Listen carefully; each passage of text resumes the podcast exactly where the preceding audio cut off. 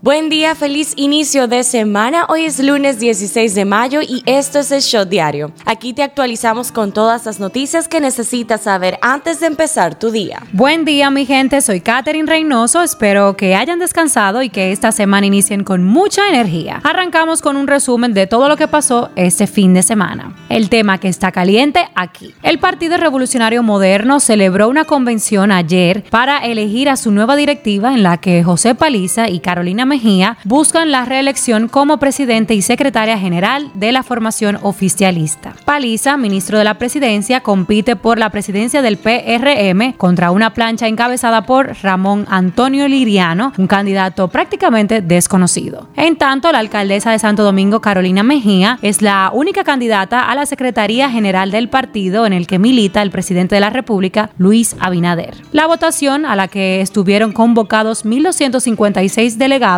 se realizó este domingo en el pabellón de voleibol del Centro Olímpico de Santo Domingo con el sistema de voto automatizado y la supervisión de la Junta Central Electoral. El tema que está caliente allá. Al menos 10 personas murieron este sábado y otras 3 resultaron heridas en un tiroteo ocurrido en un supermercado de un barrio predominantemente negro en la ciudad de Buffalo, Estados Unidos. El sospechoso del ataque, identificado como Peyton Gendron, ingresó el concurrido supermercado Tops Friendly Market el sábado antes de abrir fuego mientras usaba una cámara para transmitir en vivo el ataque en la plataforma social de juegos Twitch, dijo la policía. El joven blanco de 18 años fue arrestado luego de un enfrentamiento en la escena del crimen. El FBI está investigando el tiroteo como un crimen de odio por motivos raciales. El presidente de Estados Unidos, Joe Biden, hizo este domingo un llamamiento a trabajar juntos para enfrentar el odio. Esto es lo que está trending. El presidente de los Emiratos Árabes Unidos, el jeque Halifa Fin Sabayed Al Nahyan, falleció este viernes a los 74 años tras varios años con problemas de salud. El gobierno decretó un duelo oficial y las banderas a media asta por un periodo de 40 días con trabajos suspendidos en el sector público y privado durante los primeros tres días. Dictan tres meses de prisión preventiva para la demente involucrada en el caso de Rochi RD. Stacy Peña cumplirá la medida en Najayo Mujeres. La madre de la imputada mostró preocupación por la suerte de su hija en la cárcel, donde deberá cumplir los tres meses tras asegurar que la joven toma medicamentos contra el insomnio y los nervios. El Ministerio Público solicitó un año de prisión preventiva en contra de cuatro agentes policiales y tres civiles involucrados en la muerte de David de los Santos Correa, golpeado de manera salvaje mientras se encontraba detenido en el destacamento policial del sector Naco en el Distrito Nacional. Ayer gran parte de la población mundial, entre estos la población dominicana, tuvimos la oportunidad de observar un eclipse lunar total y la primera superluna del año. Caribe Tours, una de de las dos empresas que ofrecen servicios de transporte de pasajeros entre República Dominicana y Haití, decidió paralizar sus operaciones debido a la inseguridad en este último país, donde el domingo pasado fue secuestrado un autobús que partió desde Santo Domingo. Después de meses de espera tras repautar su presentación el pasado mes de febrero, el astro colombiano Carlos Vives se presentó el sábado 14 de mayo puntual a las 10 de la noche en el Palacio de los Deportes, poniendo a los asistentes a bailar música alegre tal como lo define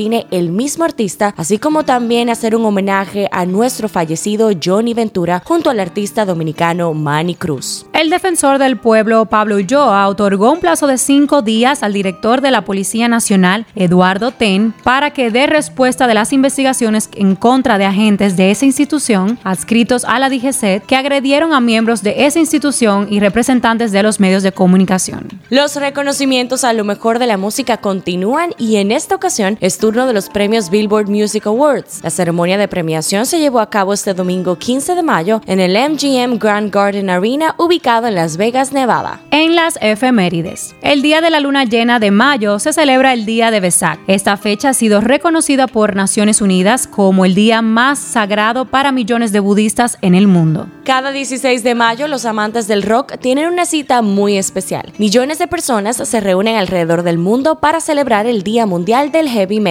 En diciembre de 2017, la Organización de las Naciones Unidas declaró el 16 de mayo como el Día Internacional de la Convivencia en Paz. Con este día se pretende promover la tolerancia, la solidaridad el respeto y la paz a nivel mundial. Por último, hoy también es el Día Internacional de la Luz. Esta fecha fue decretada por la UNESCO con el objetivo de conocer la importancia de los avances y aportes de la luz para el desarrollo en todos los campos y facetas de la vida de los seres humanos. Politiqueando un chin. Teatro falsedad bien ensayada, estudiado simulacro. Como las letras de la canción del cantante cubano-estadounidense La Lupe, así catalogó el dirigente político Guido Gómez Mazara la convención que realizó este domingo el PRM. El secretario general del PLD, Charles Mariotti, manifestó que el Partido Revolucionario Moderno mantiene una embestida constante contra esa organización porque saben que es el PLD la única organización política en capacidad de obtener un contundente triunfo ante las venideras elecciones. El presidente de la Fuerza del Pueblo, Lionel Fernández, fue enfático al condenar que en lugar de auxiliar al sector agropecuario nacional, el gobierno hace todo lo contrario. Se ha enfocado en proteger a los productores extranjeros, mientras que los productores locales están abandonados a su suerte. La politóloga Rosario Espinal consideró que el presidente Luis Abinader reúne todas las condiciones de ley y su propio partido le ha allanado el camino para su repostulación en las elecciones del 2024, pero sería necesario que a dos años de su mandato el gobierno debe ir mostrando hechos de todo lo que ha anunciado y prometido. Hablando un poco de salud, la justicia despenalizó el suicidio médicamente asistido en Colombia, el primer país en América Latina donde los doctores podrán ayudar a morir a un enfermo sin ir a la cárcel, según determinó el máximo tribunal constitucional. A diferencia de la eutanasia, que solo puede aplicar un médico y ya es legal en Colombia, el paciente podrá ahora suministrarse un fármaco letal con la supervisión de un doctor. Por otro lado, el Hospital Infantil Dr. Robert Reed Cabral mantiene siete casos de niños ingresados en el centro a causa del dengue, todos en condiciones estables, según el director Semente Terrero. El Ministerio de Salud Pública notificó este domingo 142 nuevos contagios de COVID-19, la cifra más alta desde el pasado 5 de marzo, cuando el país estaba saliendo de la ola causada por la variante Omicron. Un shot deportivo. La dominicana Marilady Paulino, vigente subcampeona olímpica, arrancó su andadura en la presente edición de la Liga Diamante con una victoria tras imponerse este viernes en la final de los 400 metros de la reunión de Doha con un tiempo de 51.20 segundos.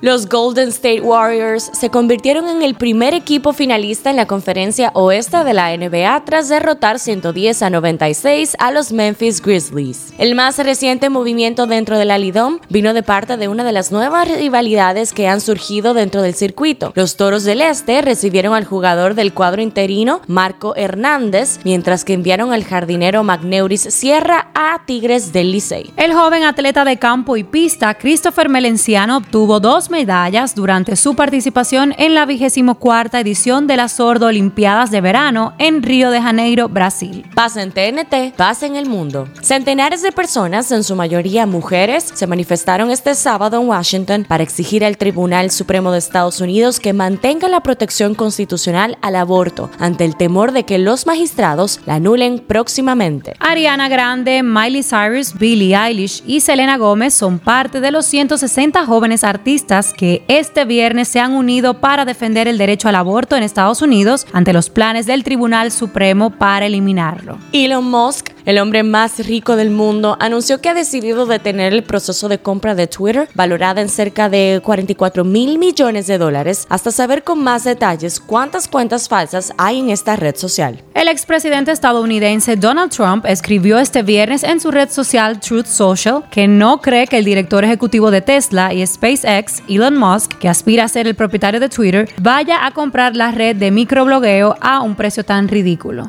El expresidente estadounidense Donald Trump escribió este viernes en su red social Truth Social que no cree que el director ejecutivo de Tesla y SpaceX, Elon Musk, que aspira a ser propietario de Twitter, vaya a comprar la red de microblogueo a un precio tan ridículo. La Casa Blanca defendió este viernes que suministrar leche en polvo a los bebés de indocumentados arrestados en la frontera es lo moralmente correcto tras las críticas de los republicanos por suministrar este producto en tiempos de escasez. El nuevo código Penal de Cuba prevé sanciones de hasta tres años a quienes insulten a altos funcionarios públicos y prohíbe el financiamiento externo de los medios. En la farándula. A través de su cuenta de Instagram, la cantante Britney Spears compartió un lamentable anuncio, pues perdió al bebé que estaba esperando desde el pasado 11 de abril junto a su prometido Sam Asghari. Estreno del día. El clan Montaner lanzó el tráiler de su nueva serie Los Montaner, misma que llegará este año a través de las pantallas de Disney Plus. A una semana de haber realizado su boda de ensueño en casa de campo, La Romana, la comunicadora y actriz Francisca se encuentra en el país nuevamente, en esta ocasión rodando Teacher Mechi, película que produce Chedi García. Francisca será la protagonista de la cinta junto a la mamá del humor. Cifra del día, 0.96%. La inflación aceleró en abril en República Dominicana con un alza mensual del 0.96% con respecto a marzo. El alza de precios acumulada en los 12 últimos meses llegó al 9.64%, informó este domingo el Banco Central. Este shot llega a ustedes gracias a Harina Mazorca. Esto ha sido todo por el día de hoy. Recuerden seguirnos en nuestras redes sociales arroba el punto shot para más actualizaciones durante el día. Nos vemos cuando nos escuchemos.